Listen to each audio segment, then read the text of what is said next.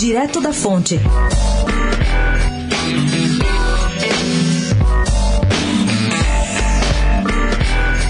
Voltaram a esquentar as conversas do PSDB com o Republicanos, antigo PRB, para tentar formar a chapa Bruno Covas Celso Russomano, que seria o vice dos sonhos dos tucanos. A cúpula dos dois partidos, ao que se apurou, vai aguardar pesquisas eleitorais internas e analisar cenários. Enquanto isso, tentam resolver outra equação, atrair o MDB. Se o casamento com os republicanos não avançar, o PSDB pensa numa solução caseira, a senadora Mara Gabrilli como vice, ou o nome do DEM. Os tucanos estão convencidos de que precisam popularizar a candidatura de Bruno Covas. E um vice decorativo não ajudaria. O estilo do prefeito também começou a mudar. Ele já parece mais enérgico e contundente, como no Roda Viva.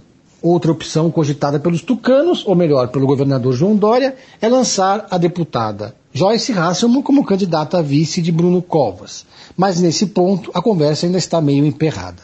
Pedro Venceslau, especial para a Rádio Dourado, direto da fonte.